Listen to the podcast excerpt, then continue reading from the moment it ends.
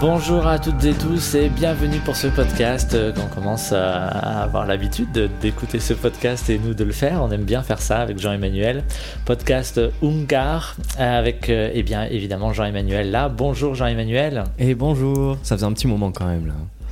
C'est vrai que ça faisait un petit moment, mais, mais, mais, mais quand même, mais quand même, on, on, on avance petit bout par petit bout euh, sur des thématiques euh, qui nous, Content de se retrouver. Ouais, qui- sur des thématiques qui nous préoccupent. Et là, aujourd'hui, on avait envie de d'évoquer l'auto-hypnose plus particulièrement. Pourquoi l'auto-hypnose? Pourquoi tu tiens, toi, Jean-Emmanuel, à l'auto-hypnose?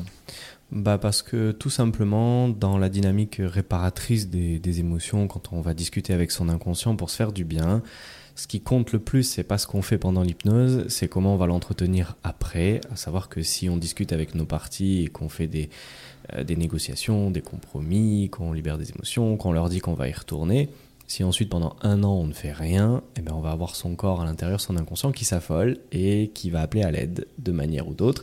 Et pour éviter ça, bah, il faut un certain entretien. Et pour entretenir, bah, on utilise l'auto-hypnose. C'est-à-dire, on va aller moins loin, certainement, mais on va quand même discuter avec son inconscient et pouvoir avancer tout seul. Tu veux dire donc qu'entre les séances, on a des devoirs quoi, à faire Et C'est des fois, moi, j'ai des clients qui me disent J'ai pas fait mes devoirs. Je, les, je les gronde un peu quand même. Oui, c'est ça. C'est un petit peu des devoirs et en même temps, il ne faut pas que ça soit fait comme des devoirs. Il faut que ça soit fait avec la, Eh ben la oui. compréhension de l'intérêt qu'il y a derrière pour soi et pour son corps. Et en général, euh, voilà, au début, ils comprennent peut-être pas forcément, ils le voient comme des devoirs, mais le but, c'est que rapidement, euh, ils s'en imprègnent comme une habitude, comme un rituel, comme quelque chose qui fait partie de leur quotidien. Et alors, ce que tu dis, c'est euh, parce que entre les séances, ou même parfois tu dis un an plus tard, c'est que le corps il va avoir besoin d'exprimer un certain nombre de choses et qu'il n'y aura pas de, de, de répondance, il n'y a pas d'auto-hypnose en fait. C'est un petit peu comme si dans la vie de tous les jours, dans nos routines, on n'incluait pas trop notre inconscient ou pas du tout. Quelquefois, on va faire des choses qui sont bonnes pour notre corps, que ce soit l'activité physique, que ce soit faire attention à son alimentation, etc. Mais son inconscient, en termes de, de psyché, de qu'est-ce qu'il y a à l'intérieur, etc., c'est vrai qu'on ne s'en occupe pas. Et l'idée, bah, c'est à un moment donné de, de trouver des petits créneaux aussi à lui accorder pour aller voir un petit peu euh, comment il fonctionne, de quoi il a besoin, et voir bah, justement comment, euh, comment on s'occupe bien d'un inconscient. Donc c'est ça en fait, c'est que l'inconscient il a, il a besoin qu'on s'occupe de lui et dans l'auto-hypnose on, on va lui demander de quoi il a besoin, euh, où est-ce qu'il en est, si ça va là-bas, C'est ça. comment ça se passe, c'est Sur- ça Surtout quand on a fait un gros travail émotionnel récemment euh, en hypnose accompagnée, bah, derrière on est quand même intéressé de savoir si ça se passe bien, si euh, tout se passe comme il faut, Mhm. s'il y a des petites résistances, des petits blocages, des protections, des peurs. Et finalement se tenir au courant des, des chantiers internes, ça peut être quand même super intéressant. On peut lui poser toutes les questions qu'on veut. L'idée étant justement de lui poser des questions. Et quelquefois même, euh, euh, je dis à mes stagiaires, euh, ce qui est important, c'est pas la question que vous allez poser, ni la réponse qu'il va vous donner, c'est simplement le fait de poser la question qui compte. Puisque quelque part, on garde du lien, on garde une connexion, on garde une capacité à accéder à lui. Et le jour où on a une vraie question à lui poser très importante, c'est toujours ouvert. Alors que si on le fait pas, bah, ça a tendance à se refermer assez vite quand même. Donc l'intérêt en fait finalement c'est de maintenir une relation en fait entre le conscient et l'inconscient. Exactement. Et du coup, donc je comprends l'intérêt en tout cas de, de- du conscient, d'aller interroger euh, l'inconscient pour voir si tout se passe bien après des libérations émotionnelles, etc. L'intérêt de l'inconscient, c'est quoi exactement? Le fait de faire des mouvements comme ça, euh, alors qu'il n'y a pas d'hypnothérapeute, euh, il peut faire remonter un certain nombre de quoi, un certain nombre de choses, un certain nombre d'émotions aussi, de messages. Ou est-ce que c'est juste un temps pour lui où euh, il va bah, simplement faire des mouvements idéomoteurs Bah, je dirais que les deux sont essentiels, autant l'un que l'autre. Je crois qu'il est vraiment important de Mhm. le considérer un petit peu comme un, on va dire comme un être à part entière qui va avoir besoin de connexion mutuelle, qui va avoir besoin euh, de nous aider, de montrer qu'il nous protège, qu'il est là avec nous, mais qui va aussi avoir besoin de l'inverse, qu'on soit aussi là pour lui, qu'on lui laisse du temps disponible, qu'on le laisse juste des fois faire ce qu'il a envie, même si ça nous parle pas, même si on ne comprend pas. Pourquoi je vais devoir rester 20 minutes là à avoir les bras qui bougent? Bah, je comprends pas, mais mon inconscient me dit que c'est bon pour lui. Bon, bah, je sais que je vais lui laisser ces 20 minutes en, en quelque part comme un cadeau, un remerciement, parce que je sais qu'en échange, il va y avoir une entraide, il va y avoir des apports mutuels de l'autre côté. Et c'est cette, relation un petit peu qu'on cherche à, la fois à considérer au départ et puis ensuite à conserver le, plus longtemps possible. Mhm.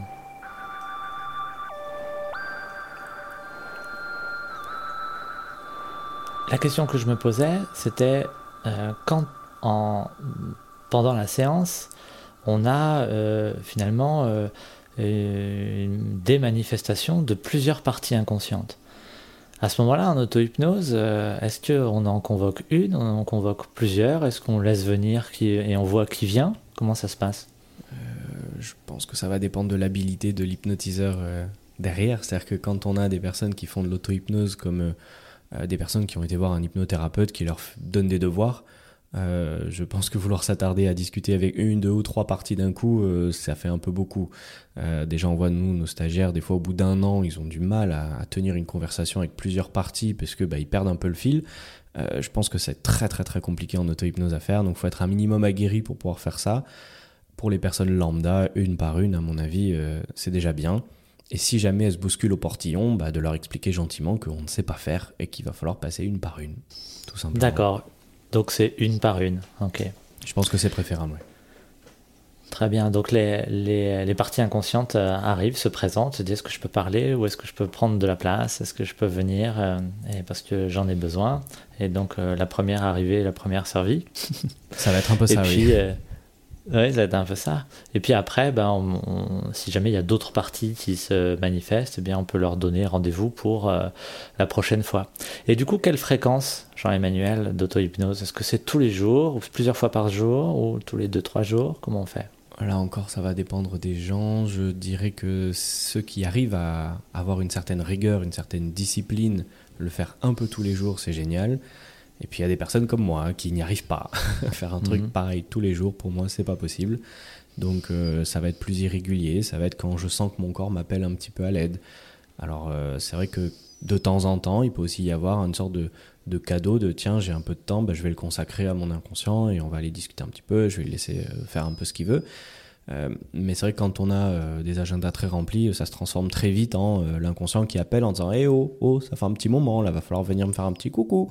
Et puis, euh, si je l'écoute pas, euh, l'appel à l'aide euh, s'amplifie, s'intensifie en mode Eh oh, ça va faire trois semaines là, mon coco.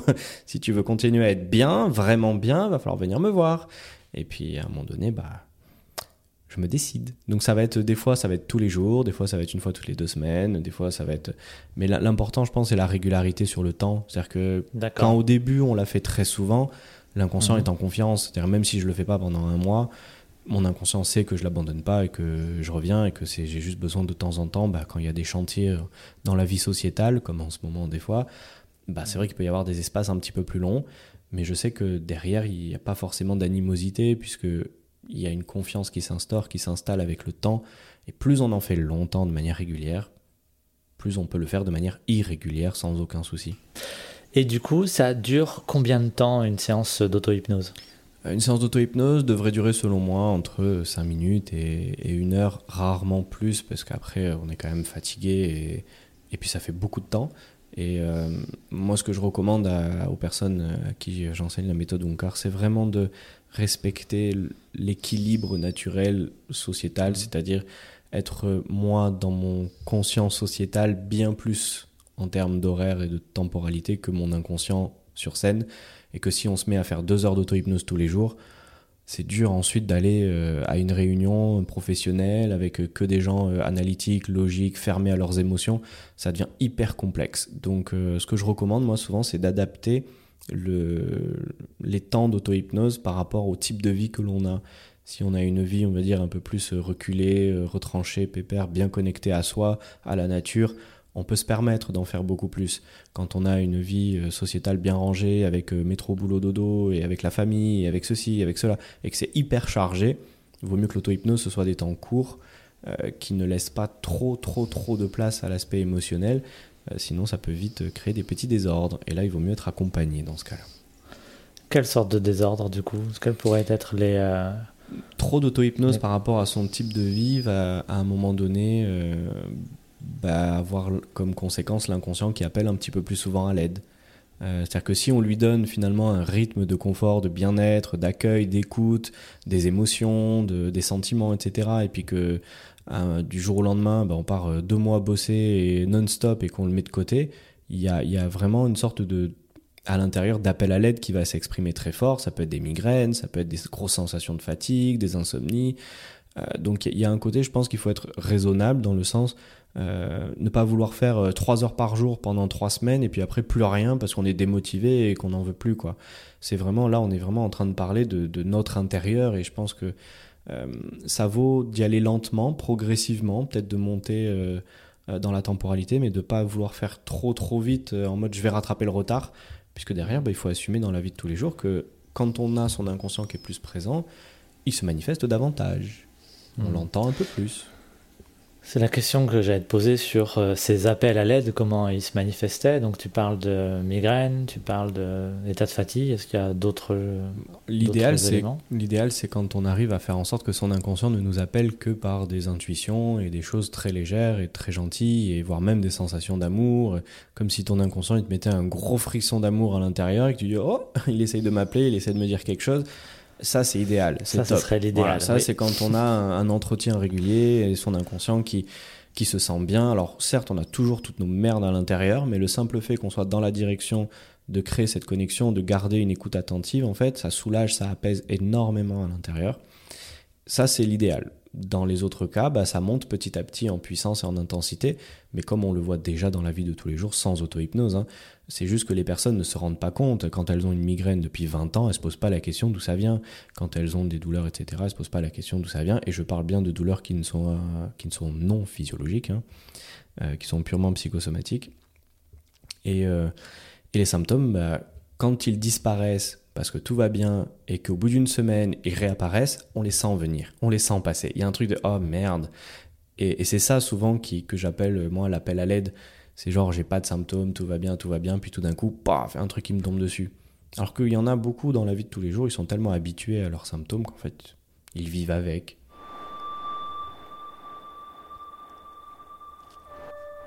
Il peut y avoir, tiens, je, ah, je, réfléchissais au, type de symptômes, il peut y avoir aussi des, euh, des gratouilles, ça peut être des sensations euh, internes, euh, des sensations de chaleur, ça peut être des images aussi qui remontent pour ceux qui ont un bon imaginaire, comme un inconscient qui fait coucou de manière imaginaire, ça peut être plein plein plein plein de choses, chacun il peut, trouver, peut y trouver sa manière de faire. Et là bah, j'avais une personne qui me racontait un petit pincement à l'épaule quand son inconscient l'appelait. C'est original, c'est pas très courant, et en même temps une vraie sensation de pincement. Donc voilà, c'est des petits trucs comme ça qui sont euh, en général plus soft que des appels habituels quotidiens euh, qu'on peut avoir depuis des années. Hmm. Il faut savoir les reconnaître en fait, hein, c'est ça. Parce que...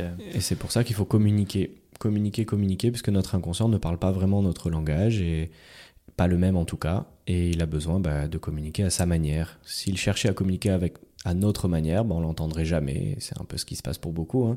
C'est euh, je vais mal, mais je ne sais même pas pourquoi. Sous-entendu, mon inconscient va mal, mais il ne peut même pas me dire pourquoi. Son vocabulaire, il passe à la fois par le psychique, par le physiologique, pour pouvoir exprimer, euh, et même, on va dire, de la manière symbolique aussi. Euh, Tout à fait. Pour exprimer, en fait, euh, le sens. Alors, du coup, on va chez l'hypnothérapeute, on, on trouve le moyen, le sens, surtout les raisons de la maladie ou le sens qu'elle a, en tout cas le sens symbolique qu'elle a, cette maladie. Et puis ça disparaît, on est content, mais quand même il faut euh, garder le lien par l'auto-hypnose parce que sinon ça revient, et ça revient même parfois plus fort. Mais ça revient, du coup, on pourrait se poser la question de savoir bah, finalement, est-ce est-ce qu'on n'est pas, euh, pas, pas dépendant là de, de, cette relation? Après, alors là, je ne parle pas de tout l'aspect médical, pathologie, etc. Moi, c'est plus euh, dans l'entretien du quotidien, etc. Parce que je pense pas que dans ce cadre-là, ça puisse être on va dire, euh, rapporté à, la personne et à se débrouiller tout seul. Il y a vraiment aussi euh, tout l'aspect médical à prendre en compte, euh, dont là on ne va pas parler clairement. Donc ça mis de côté sur quelque chose, on va dire, de plus anodin, de plus quotidien. J'ai oublié la question du coup. Le rappel me, me paraissait tellement important que j'en ai oublié la question. Oui, tu fais bien de le rappeler. Non, j'étais un petit peu taquin sur l'idée ah, finalement de la dépendance, la dépendance à l'inconscient et la dépendance à cette relation finalement, parce que dès qu'il n'est pas euh, d'accord avec nous, hop, il nous fait mal et puis du coup on, se laisse ah, euh, agir. On se laisse traverser par ça. On pourrait penser qu'on a une relation un petit peu euh, de dépendance, une relation un petit peu finalement toxique avec cet inconscient. C'est clair qu'on pourrait aussi le voir comme ça. La réalité, malheureusement pour notre inconscient, c'est qu'à tout moment on peut refermer. Et ça, c'est, ça reste en fait l'ouverture vers l'inconscient, ça reste un choix, ça reste une hygiène de vie. C'est comme quelqu'un qui va faire du sport une fois par jour. Il, certes, il crée une dépendance parce que ça lui fait du bien, euh, mais en soi, il arrête quand il veut. S'il veut arrêter demain de faire du sport, il arrête demain. Euh, c'est pas une dépendance dans le sens euh, je le vis mal, puisque c'est quelque chose qui m'apporte du bien. Donc dans ce cas-là, on appellera ça plutôt une ressource. C'est-à-dire j'ai découvert quelque chose dans ma vie qui, tous les jours, peut m'apporter du bien, du mieux. Euh, c'est à voir dans ce sens-là, je pense. Mais de la même manière que certains peuvent faire du sport à outrance pour euh, finalement cacher euh, des choses qui vont pas bien et, à un moment donné aller dans une forme de dépendance où arrêter le sport n'est même plus possible. Et, et, là, ça devient dangereux. Et à mon avis, l'hypnose, c'est pareil. C'est-à-dire que si à un moment donné, on utilise l'hypnose non pas comme un outil de réparation et d'aller voir ce qui va mal à l'intérieur pour aller mieux, mais qu'on l'utilise seulement dans un but d'enfouir les émotions, de cacher, de faire style tout va bien, je vais bien, en ayant une hypnose qui soit plus dans l'aspect euh, bah, travailler sur le mieux-être sans forcément travailler sur ce qui va pas bien, là je pense qu'on peut créer davantage une dépendance. Parce que si j'arrête d'être avec mon inconscient, je vais mal. J'ai tous les trucs qui allaient pas bien qui vont ressortir. Alors que si je cherche à réparer au fur et à mesure, si demain j'arrête, bah, finalement, je reprends ma vie là où elle est maintenant euh, en ayant arrêté. Donc euh, je vais quand même avoir des gains par rapport à il y a 5-10 ans, je vais avoir des capacités que j'avais pas. Si par exemple j'arrive davantage à, bouger, à danser parce que j'ai libéré mes émotions, euh, si demain j'arrête de communiquer avec mon inconscient, je vais pas arrêter de savoir bouger. Ça va pas partir. C'est par contre après l'hygiène de vie, c'est de dire est-ce que j'en veux pas un peu plus encore? Et encore et encore. Jusqu'où je peux aller pour apprendre à me découvrir et à m'ouvrir et, et, c'est où que ça s'arrête en fait. Et c'est ça en fait qui est boostant. C'est pas c'est pour ça qu'en selon moi il n'y a pas cette notion de toxicité. Évidemment et on pourrait euh, me rétorquer aussi euh, que de toute façon nous sommes dépendants de notre inconscient puisque ça fait partie de nous et qu'on n'a pas le choix. Et que si on vient voir l'hypnothérapeute c'est bien parce qu'il y a déjà euh, une problématique liée à notre, à notre inconscient. Ah, on est un peu collé, effectivement, on n'a pas trop le choix de s'en libérer. Une autre euh, question taquine qui me vient aussi. Pourquoi, pourquoi en fait, euh, finalement, on oublie de faire de l'auto-hypnose? Genre, il est passé 15 jours, dire Oh, c'est vrai, j'ai même pas pensé une seule seconde, alors que sans doute il devait y avoir euh, des appels ou des rappels de l'inconscient. Et puis que l'inconscient, quand même, il, dans, le cadre d'addiction ou dans le cadre de, tous nos comportements, finalement, il agit, il nous fait agir, il nous fait faire des choses. Pourquoi il ne nous fait pas de la même manière, il ne nous fait pas faire de l'auto-hypnose? Pourquoi il n'y aurait pas ce comportement-là aussi? C'est vrai?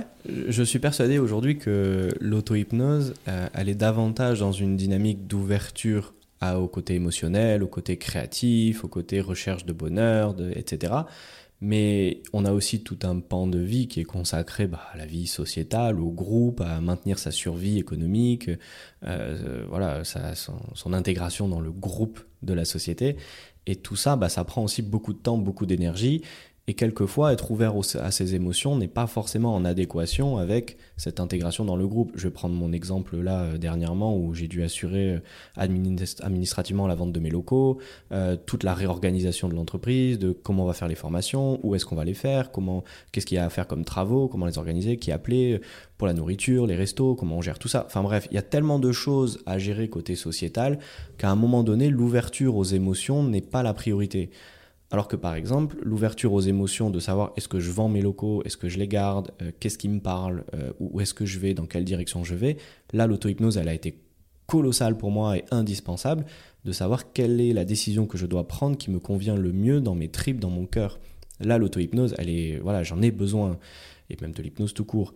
Alors que quand il y a un aspect vraiment très euh, difficile sociétalement et qui prend tout le temps, bah là, à un moment donné, on a besoin d'être euh, nous-mêmes dans une dynamique de, vigilance beaucoup plus forte. Et donc, bah, on repart dans une posture différente. Après, ce qui est important, c'est de savoir reswitcher et de dire tiens, là, maintenant que ça y est, c'est vendu, maintenant que la première formation s'est bien passée, post-vente des locaux, bon, bah maintenant, est-ce que je peux pas justement aller voir mon inconscient, me poser un peu, profiter, lui laisser prendre de la place? Et ce sont ces switches-là qui sont très très importants à prendre en compte. Alors que si on est dans une dynamique totale émotionnelle en disant je veux mes émotions, je veux mes émotions, je veux mes émotions, on oublie que bah, des fois il y a des périodes où c'est bien de se protéger aussi de ces émotions mais pas dans le sens je les enfouis, je les cache et je veux plus en entendre parler, mais dans le sens là momentanément c'est pas le moment, mais par contre je les oublie pas, après je vais les voir. Hmm. Mais tu comprends que euh, mon interrogation quand même par rapport au comportement qu'impulse l'inconscient, ah bah, il y a des moments où en fait il ne le fait pas pour l'auto-hypnose et ça, ça c'est quand même une question que... Mais je, parce que je, je, pense que quand on est dans l'urgence de, de, la personnalité vraiment sociétale qu'on assure, notre inconscient n'a pas la force suffisante pour appeler de l'autre côté. Sur le côté émotionnel, c'est comme si on l'écoutait pas, on l'entendait pas. Peut-être qu'il lance ses appels, mais qui sont juste... Euh, malheureusement pas perçu et même pas peut-être remonté à la surface, puisque justement, euh, on est à la fois l'inconscient euh, côté émotionnel, mais on est aussi la conscience analytique qui a besoin euh, des fois de prendre complètement la place, 100% de la place, et on n'entend plus rien. Et là, ça demande. Peut être très très pris. Oui, pardon, excusez-moi. Non, ça demande une attention finalement de se dire tiens, est-ce que j'ai pas oublié le copain là à l'intérieur et d'aller le voir un petit peu parce que ça fait un moment. Mais on peut être très pris euh, sociétalement et pourtant avoir euh, des comportements euh, générés par l'inconscient importants. Je pense aux addictions à la cigarette, aux, compulsions alimentaires, etc. On a beau être pris sociétalement par des, par des problématiques sociétales, d'être vraiment dans des, dans des aménagements, et pourtant, ben, on continue de, fumer, on ah, continue de, de manger du sucre, etc. Mais là, dans ce cas-là, ce ne sont pas des comportements nouveaux qui arrivent, ce sont des comportements qui sont déjà là, donc euh, ils ne font qu'être maintenus. Euh, je serais étonné, par exemple, que quelqu'un qui a l'habitude de faire de l'auto-hypnose en écoutant son inconscient régulièrement, à un moment donné, il est investi dans le côté euh, sociétal parce qu'il y a des choses à organiser et beaucoup de vigilance à avoir, je serais très étonné qu'il développe des comportements addictifs juste pour ça. Euh, je serais très très très étonné parce que l'inconscient, se sentant en confiance, il va attendre gentiment que les 15 jours, 3 semaines passent. Et quand ça s'apaise, là il va appeler à l'aide, il va dire Eh oh, maintenant c'est mon tour. Et si la personne ne réagit pas et continue dans la dynamique sociétale à fond, à fond, à fond, à mhm. fond, à fond, et oublie complètement son aspect émotionnel, là ça va commencer à, à s'agiter un petit peu à l'intérieur ou au contraire à se fermer complètement. Là encore, euh, c'est difficile de le prévoir. Mais toujours est-il que si le comportement n'est pas déjà là, je pense pas qu'il va venir s'ajouter juste parce qu'on n'a pas fait d'auto-hypnose pendant deux semaines. Quoi. Mais tout de même, quand même, tu parlais de migraine, euh, de, euh, de fatigue. Euh. Ça, pour moi, ce sont dans les cas extrêmes où on, justement on n'écoute pas son inconscient et qu'à un moment donné, ça s'agite. Ça s'agite mmh. à l'intérieur, comme si finalement on faisait le choix d'écouter son inconscient, mais tellement rarement que ça le frustre et qu'il a quand même suffisamment de place pour appeler à l'aide. Euh, maintenant, si on veut fermer la porte, c'est simple, hein, on fait plus d'hypnose. Euh, et, pour les personnes, on va dire, euh, lambda, les, symptômes de ce genre s'éteignent. En tout cas, ils s'éteignent sous la forme de, l'appel à l'aide de l'inconscient. Après, ces symptômes de migraine, etc., ont aussi beaucoup d'autres raisons, qu'elles soient physiologiques. Et dans ce cas-là, les consulter, que ce soit émotionnel. Et dans ce cas-là, on, peut, on peut aller voir le côté émotionnel. Mais ce ne sont pas que aussi des appels à l'aide de l'inconscient. Il peut y avoir des messages émotionnels beaucoup plus profonds. Hmm. Qu'est-ce qui, se passe quand on n'y arrive pas Même si on a, ça s'est bien passé en séance, euh, on a eu même plusieurs euh, séances qui se sont bien passées, mais à chaque fois, euh, quand on le fait soi, ben, on rame un peu, on n'a pas les mêmes effets, on n'a pas les mêmes sensations. du coup, on se décourage un petit peu. Qu'est-ce que tu conseilles? Euh, je pense qu'il est important de poser un bon cadre en auto-hypnose. C'est très difficile d'avoir un cadre au début qui est satisfaisant, parce que bah, quand on rentre chez soi, qu'il y a la famille, les enfants, qu'il y a du bruit, qu'il y a de l'agitement tout autour, c'est quand même très très très compliqué de se poser pour faire de l'auto-hypnose. Donc déjà, un, poser un cadre qui soit le plus rassurant possible et sécurisant C'est quoi ce cadre? Hmm. Ça va être selon chacun, mais euh, ça peut être tout seul, tout seul dans une pièce, à l'écart, ça peut être dans un endroit isolé, ça peut être euh, au milieu de tout le monde si on est sécurisé comme ça, mais en général, quand on n'y arrive pas, euh, c'est souvent parce que déjà, un, le cadre ne s'y prête pas. Ou par exemple, on se laisse 5 minutes alors qu'il en faudrait au moins 10 ou 15 pour que ça fonctionne la première fois. donc si on se laisse que tous les jours 5 minutes, ben en fait ça suffira pas. Ça suffira pas parce qu'on n'aura pas le, premier échelon de franchi. Donc ça peut être intéressant au début quand on n'y arrive pas aussi de se donner du temps. Donc un cadre géographique qui soit le plus accueillant et sécurisant possible, euh, et du temps, beaucoup de temps. Et, ensuite euh, de la patience, de la fréquence, le refaire régulièrement, sans se dire que parce que ça n'a pas marché, c'est que je suis nul, que j'y arrive pas et que j'y arriverai jamais. C'est comme tout, il va falloir euh, rater quelques fois avant qu'à un moment donné, il se produise un miracle et de oh tiens, ça a bougé tout seul, ça y est, ça commence à progresser. On en a déjà parlé dans un podcast euh, précédent, mais quand même, rappelons-le sur l'auto-hypnose. Comment, comment on fait? Donc, on se met euh, debout, assis, les mains l'une devant l'autre. On parle à voix haute plutôt? Moi, je recommande une, une auto-hypnose où effectivement on parle à voix haute je pense que c'est le mieux. C'est pas forcément euh, obligatoire tout le temps. Encore une fois, si on a des gens autour, c'est compliqué. Mais c'est le mieux. Mhm. C'est ce qui permet de vraiment bien dissocier et d'avoir l'inconscient qui vient plus facilement. Euh, ensuite, en termes de posture, plutôt debout, pour moi. Euh, je j'aime pas trop la position assise et allongée qui m'inspire plutôt des séances, on va dire, de relaxation, de détente, de massage, de, décompression, etc. Donc c'est vrai que dès que je m'assois ou m'allonge, il y a un côté euh, endormissant euh, qui vient très rapidement en auto-hypnose et je lutte contre ça. Donc du coup, je vais plutôt chercher à le faire debout. Euh, même l'écriture automatique, je vais tendance à avoir le faire debout, quitte à ce que je doive tenir le calepin dans une main et écrire de l'autre côté, si j'ai pas de table suffisamment haute. Moi, j'ai la chance d'avoir un bureau là, je suis debout, donc j'ai la chance d'avoir un bureau très haut, donc je peux écrire comme ça debout, mais en écriture automatique. Mais pour ceux qui l'ont pas, euh, même s'il faut tenir le calepin, moi personnellement, je préfère le faire comme ça. Hmm. Tu parles d'écriture automatique, on est d'accord que l'écriture automatique, c'est bien moins fréquent que l'auto-hypnose Oui, encore une fois, en fonction du type de profil euh, de vie qu'on a, euh, vaut mieux limiter un maximum l'écriture automatique qui fait venir l'inconscient beaucoup plus au premier plan, qui lui laisse beaucoup plus de place pour s'exprimer, et à la fois pour faire du bien, et c'est trop cool, mais à la fois aussi pour appeler à l'aide, et c'est toujours euh, à chaque fois le, combo. Il y a une ouverture, mm. un curseur entre euh, le bien-être, le bonheur qu'on va ressentir, et en même temps bah, l'intégralité de, de l'écosystème à l'intérieur qui se sent plus ou moins satisfait. L'écriture automatique, elle pousse le curseur quand même très fort vers l'inconscient qui prend beaucoup de place, donc à limiter. Moi je dis souvent une fois par semaine, c'est déjà très bien pour la plupart mm. des gens. Moi, j'ai la chance d'avoir un type de vie qui me permet d'être entouré de personnes qui font la même chose que moi et qui sont dans la même dynamique que moi. Donc, je peux me permettre un petit peu plus, je peux me permettre d'ouvrir le curseur un peu plus, puisque finalement, bah, les gens autour me comprennent et j'ai un accès hmm. un peu plus libre aux émotions, hmm. en tout cas plus d'autorisation que beaucoup d'autres. Hmm. Qu'est-ce qu'on dit du coup à, nos clients finalement euh, quand, on, quand ils font de l'auto-hypnose euh, Est-ce qu'on leur dit aussi de, de de nous, euh, de nous tenir au courant un peu de ce qui se passe dans, dans ces séances?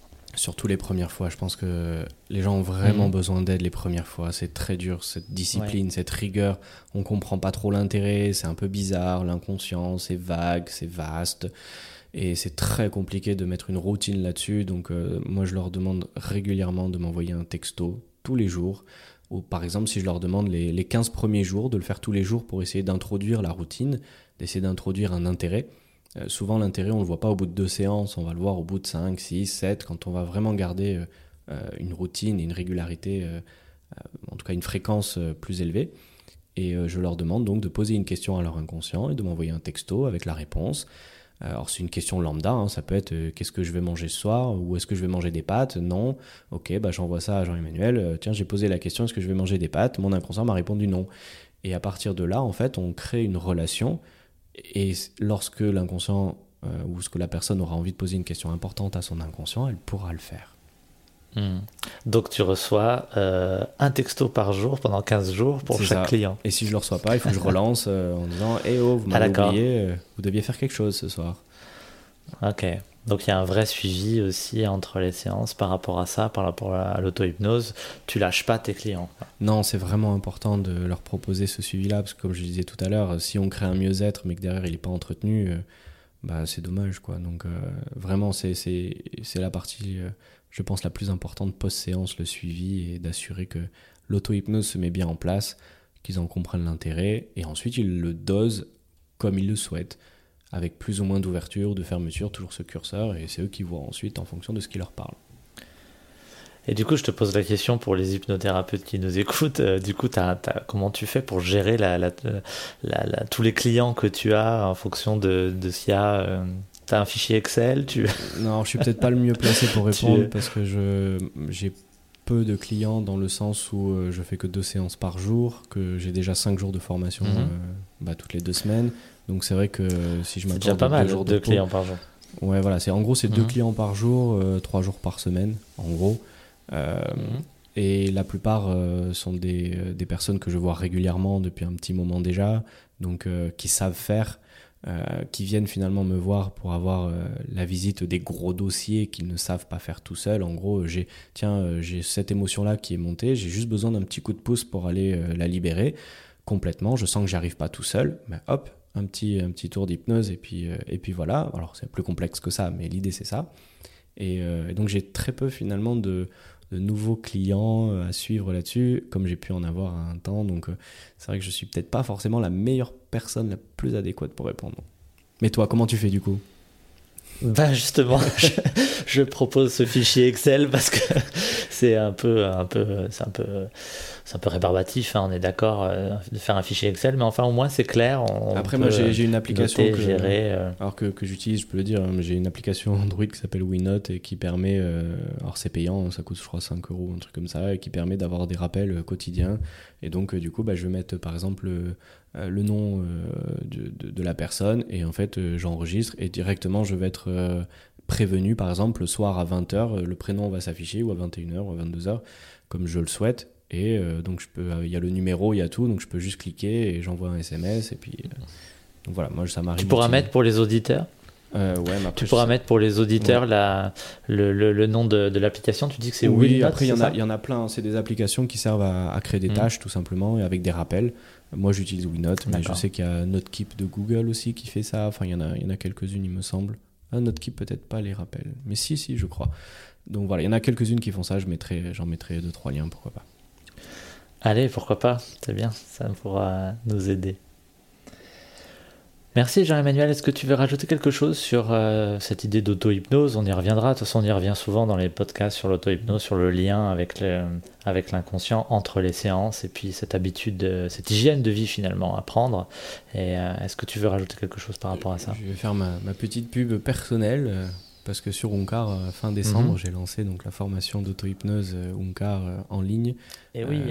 ça coûte donc 50 euros et l'idée c'est d'avoir ce suivi euh, en auto-hypnose avec des vidéos, avec des accompagnements que je propose pour essayer petit à petit de gagner en autonomie. Donc c'est pas une formation d'auto-hypnose avec des vidéos où on écoute euh, au casque et on attend euh, que ça passe. C'est pas du tout ça. Hein. Ce sont des vidéos d'enseignement pour apprendre à faire sur soi-même l'auto-hypnose. Et donc voilà, je le propose beaucoup à mes clients, je le propose du coup aussi à mes stagiaires, ceux qui veulent entretenir un lien avec leur inconscient et qui pensent avoir du mal à le faire tout seul. Bah, une petite formation en ligne pour les aider euh, m'a paru essentiel. Donc voilà, s'il y en a que ça intéresse, bah, j'invite à, aller faire un petit tour sur le site. Et eh oui, je peux dire que je l'ai faite et que je la trouve extrêmement bien faite. merci. Bravo Jean-Emmanuel pour ça. Eh bien merci, merci à vous toutes et tous, merci Jean-Emmanuel et puis euh, eh bien à très bientôt sur euh, le prochain podcast qui sera très vite là. merci Gabriel. Au revoir à tous.